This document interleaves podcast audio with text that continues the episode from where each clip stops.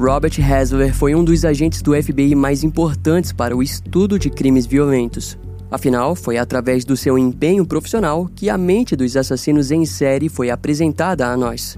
Mas, para chegar em suas conclusões, Robert precisou lidar com dezenas de casos, um diferente do outro, nos quais nem sempre obtinha êxito na identificação do criminoso. No episódio de hoje, veremos em detalhes o trabalho de perfilamento em um caso criminal e as consequências decorrentes dele.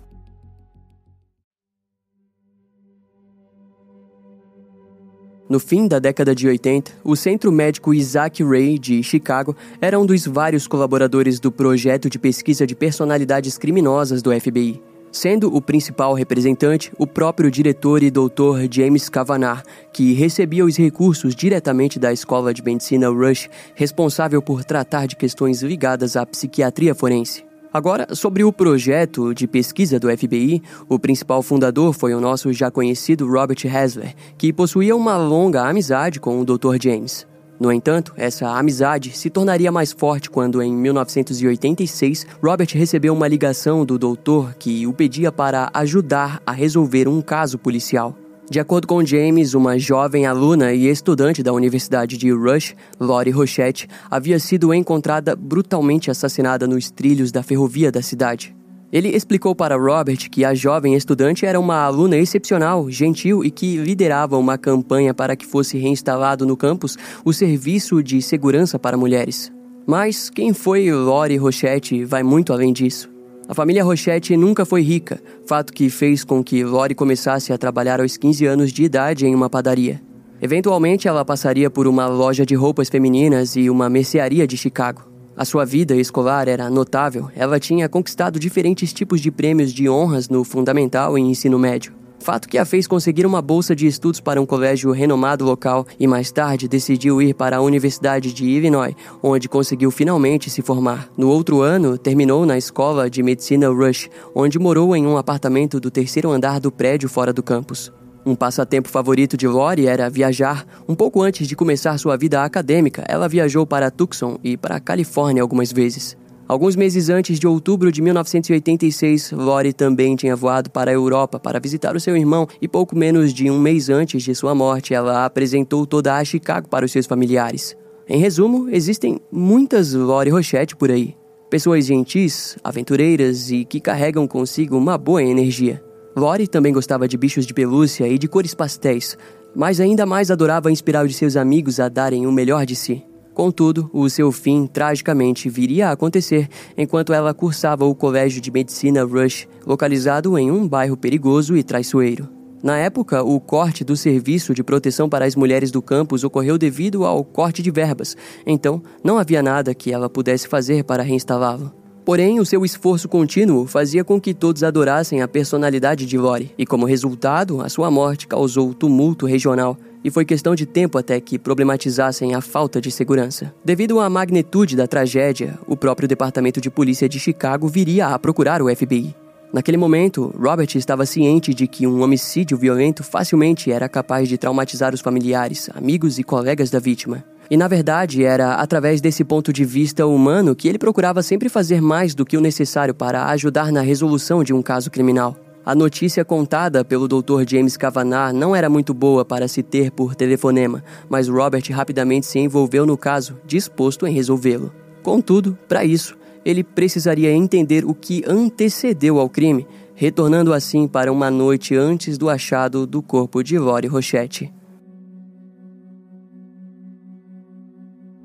Quem ficou responsável de mostrar o caso foi o oficial Tom Cronin, que no passado tinha sido aluno do próprio Robert. Segundo as investigações policiais, no sábado do dia 17 de outubro daquele ano, Laurie permaneceu no centro médico estudando ao lado de vários dos seus colegas. Os estudos se estenderam até por volta da uma e meia da manhã, quando a garota desceu ao lado de um amigo até a garagem do estacionamento do local. Lori levou seu colega até um outro andar da garagem, onde ficava o quarto do sujeito. Aquela seria a última vez em que a jovem seria vista com vida. O seu corpo foi encontrado por volta das cinco e meia da manhã, próximo de um cruzamento da ferrovia de uma comunidade negra e pobre de Chicago. De acordo com o relatório da autópsia, Lori foi violentada sexualmente diversas vezes e apresentava ferimentos causados por um objeto contundente na região do rosto. Além disso, alguns traumas foram observados em seu tronco. O médico legista acreditava que a jovem tinha sido atropelada, possivelmente pelo seu próprio veículo. Quando o carro foi encontrado, a polícia notou que as portas e o porta-mala estavam abertos. Ao que parece, o único objeto roubado foi a carteira da vítima. O primeiro sujeito a ser duramente investigado foi um jovem que vinha tentando ter um relacionamento com Lori fazia meses. De maneira peculiar, na noite do crime, ele tinha chegado na cidade e apareceu de surpresa pela manhã no dia do seu assassinato. Alguns colegas também foram entrevistados sob suspeita, em principal aquele que pegou carona. Além deles, a policial notou que o zelador era um dos homens que possuía fácil acesso à garagem, mas nada apontava para o seu envolvimento no crime. O bairro em que Lori morava também foi profundamente investigado na procura de algum vizinho suspeito. Os investigadores também apresentaram anseio em procurar pelas pessoas e funcionários que costumavam transitar próximo aos trilhos em que o corpo foi encontrado, indicando uma confusão sobre o que fazer. Robert logo notou o fato de que eles estavam atirando para todos os lados na esperança de que, por sorte, encontrassem o assassino. Ele então parou, examinou as fotos da cena do crime, o relatório do legista e todos os outros arquivos sobre o caso. Algum tempo depois, Robert foi até a casa do oficial Tom Cronin, onde ofereceu o seu relatório final sobre o que poderia ter acontecido. Segundo Robert, ele acreditava que o crime ocorreu em um semáforo próximo do centro médico, onde possivelmente um grupo de pessoas a interceptou e bloquearam sua passagem. Anterior a isso, quando o seu colega saiu do carro, Lori deve ter acreditado que a porta do seu veículo estava trancada e, por aquele motivo, não esperava que um dos agressores conseguisse abrir a porta tranquilamente. Esse grupo teria feito ela dirigir até um local isolado, onde a violentaram, mataram e levaram os seus objetos pessoais. Robert resumiu o caso como um crime de natureza oportunista, ou seja, a agressão sexual ocorreu como um reflexo de segundo plano ao ataque. O objetivo daqueles homens provavelmente era apenas assaltá-la, mas acabaram prolongando a violência e matá-la era a única forma de impossibilitar que Lori os identificassem mais tarde. O grupo provavelmente compartilhava de um grande nível de psicopatia e a violência anal remetia a crimes que geralmente ocorrem em prisões. No fim, ele aconselhou a Tom a procurar por grupos de 3 a 6 jovens de 15 a 20 anos com passagem pela polícia e que viviam perto do local de rapto e do cruzamento ferroviário em que o crime ocorreu. Robert considerou o perfil criminal como algo óbvio, mas ao mesmo tempo, não muito. Afinal, inicialmente as buscas dos investigadores responsáveis pelo caso foi muito longe do perfil que o FBI havia montado. O agente explicou que, embora fosse comum homicídios serem cometidos por pessoas próximas, não é algo realmente definido. Além do mais, vários indícios no crime indicavam para um ataque em grupo. O próprio médico legista havia apontado para uma grande quantidade de sêmen no corpo da vítima, mas mesmo assim a polícia esperava encontrar apenas um suspeito. Quando o perfil foi lido, a polícia passou a procurar por um grupo de criminosos compostos por membros mais velhos, acompanhados de garotos menores de idade. Eles acreditavam que, se fossem jovens, estariam se gabando do crime. Em resultado, vários policiais passaram pelas comunidades e espalharam que procuravam por suspeitos que vinham confessando o crime. Assim, vários moradores passaram a relatar que notaram que um jovem da região estava comentando sobre ter assaltado uma enfermeira. Em resultado, seria questão de tempo até que os criminosos fossem localizados. Depois que a investigação foi restaurada, a polícia ofereceu uma grande quantia de aproximadamente 45 mil dólares por qualquer informação que levasse ao paradeiro dos jovens dentro do perfil do FBI. Eles andaram através das comunidades e finalmente encontraram quatro suspeitos em potencial. O mais novo se chamava Calvin Ollins, de 14 anos e, ao ser interrogado, ele rapidamente confessou o crime. Em seguida, o seu irmão Larry, de 16 anos, e os outros dois amigos da dupla, Marcelius Bradford, de 17 anos, e Omar Saunders, de 18, também confessaram a autoria do assassinato. Entre os quatro, apenas Larry e Marcelius possuíam uma longa ficha criminal envolvendo prisões por crimes menores e histórico de estadia em reformatórios. O julgamento não demorou muito para acontecer, e nele a promotoria trouxe a versão dos acontecimentos da noite do crime. De acordo com a acusação, após uma noite agitada, o quarteto ficou sem dinheiro e decidiram roubar um carro. Foi então que encontraram Lori parada em um semáforo, onde dois deles pararam na frente do veículo da vítima, enquanto os outros dois tentaram abrir as portas. Já dentro do veículo, eles a conduziram até próximo dos trilhos do trem, onde agrediram ela com um bastão pontudo. Os promotores relataram que a arma usada era a mesma que a própria Lori possuía dentro do seu veículo para defesa pessoal. Nos trilhos, o quarteto a violentou diversas vezes, até a vítima perder a consciência. No fim, eles esmagaram sua cabeça com um bloco de concreto enrolado em um saco plástico e em seguida passaram com o carro por cima do corpo. Depois do crime, os réus teriam retornado para o conjunto habitacional em que viviam. Eventualmente, alguns deles tentaram negar suas confissões ao relatarem terem sido coagidos pelos investigadores a confessar o crime daquela forma. Mas essas alegações foram recusadas e todos eles foram condenados. Dos três acusados, apenas Calvin Owens, com então 14 anos, foi enviado para um reformatório. O restante do grupo foi transferido direto para a prisão, onde pagariam pela sentença de prisão perpétua. Marcelius, no entanto, teve sua pena reduzida a 12 anos após testemunhar contra Larry Ollins.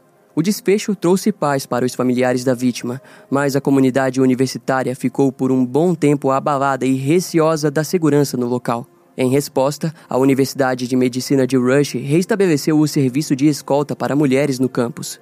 Mas, infelizmente, aquele não seria o verdadeiro final do caso de assassinato de Lori Rochette. E eu vou te contar o motivo.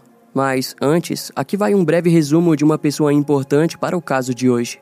Em meados do ano 2000, a advogada Caitlin Zellner foi considerada uma dos 10 melhores advogados dos Estados Unidos. Ela ganhou atenção depois de conseguir vencer diversos tipos de casos de condenação injustas. Assim, nos anos 2000, os três réus entraram em contato com o escritório de Caitlin Zellner, que aceitou ser a advogada do trio. Ela logo percebeu que havia algo errado no processo que condenou aqueles homens. O fato que mais chamou sua atenção foi de que não houve provas de DNA durante o julgamento. Isso porque todos eles confessaram os crimes e, diante as provas circunstanciais, eles facilmente seriam considerados culpados. Mas em frente às provas de DNA, não haveria caso. Caitlin então solicitou testes de DNA que foram realizados entre os anos de 2001 e 2002. Algum tempo depois, os resultados inocentaram todos os envolvidos no caso. Os quatro acusados entraram com ações de direitos civis contra a polícia e foram recompensados. Mas além disso, no mesmo ano, uma ligação anônima para a polícia de Chicago trouxe um novo desfecho ao caso. Segundo o relato, os verdadeiros assassinos eram Duane Roach e Ed Harris, que foram submetidos aos testes de DNA que compararam o perfil genético encontrado no sêmen dos agressores de Lori com os novos suspeitos. O resultado foi positivo, e dois anos depois, os dois se declararam culpados pelo estupro e assassinato da jovem universitária. A sentença foi de 75 anos de prisão para cada um. Com isso, os verdadeiros fatos da noite do crime vieram à tona. Na verdade, Lori não foi abordada em um semáforo como propôs Robert Hasler. Sim, Robert Hasler e três inocentes foram coagidos pelos investigadores. O que aconteceu, na verdade, foi que Duane e Ed a abordaram quando a viram estacionando seu veículo em um beco próximo da residência da jovem. Eles sequestraram a garota sob a ameaça de uma faca e a levaram de carro até uma região isolada, onde violentaram ela diversas vezes e esmagaram sua cabeça com um bloco de concreto. Na época, Duane possuía três condenações por agressão sexual e Ed duas condenações por roubo. Diante a resolução do caso, o promotor Pat O'Brien, que foi um dos promotores oficiais do caso, foi questionado sobre as evidências de DNA. Ele respondeu que, na época, seguiu as evidências existentes em suas mãos, os fatos e a lei do Estado de Chicago. Os homens acusados injustamente foram contra aquilo e disseram que Pat, na verdade, sabia muito bem que as evidências de DNA teriam excluído eles da lista de suspeitos antes mesmo do julgamento. Os homens alegam que a promotoria tinha consciência de que estavam prestes a condenar para sempre a vida deles. Omar disse em uma entrevista que eles se sentiram condenados antes mesmo de serem levados a julgamento. O homem alegou que quando foram levados para o departamento de polícia, eles foram ofendidos pelos termos mais depreciativos que se pode imaginar. O preconceito e desleixo por parte da justiça estava evidente. Quando Omar foi inocentado, pouco tempo depois ele escreveu um livro onde contou sobre todo o caso em que foi acusado e sua vida durante os anos preso. Omar também compartilhou que durante a noite do dia em que foi acusado, ele sonhou com Lori, que dizia a ele que tudo terminaria bem. Porém, no dia seguinte, todos eles foram condenados e o horror se iniciou. Dessa forma, em frente a todos os momentos traumatizantes, não apenas Omar, mas todos os outros condenados injustamente decidiram finalmente recomeçar suas vidas.